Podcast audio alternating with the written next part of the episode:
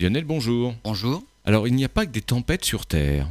Et non, Titan par exemple, hein, c'est le plus gros satellite de Saturne, il est connu pour son atmosphère et son cycle du méthane, comme le cycle de l'eau sur Terre, mais c'est aussi maintenant le troisième corps du système solaire à connaître des tempêtes après la Terre et Mars.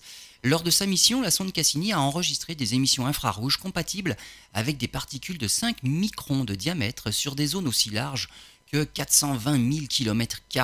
Les astronomes pensent que seules les zones équatoriales plus sèches et couvertes de dunes sont susceptibles d'engendrer des tempêtes de poussière.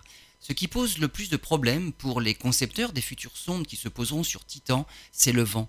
La densité de l'atmosphère y est 7 fois supérieure à l'atmosphère terrestre, et les vents sont apparemment plus forts que ce qu'on pensait, jusqu'à 5 km/h.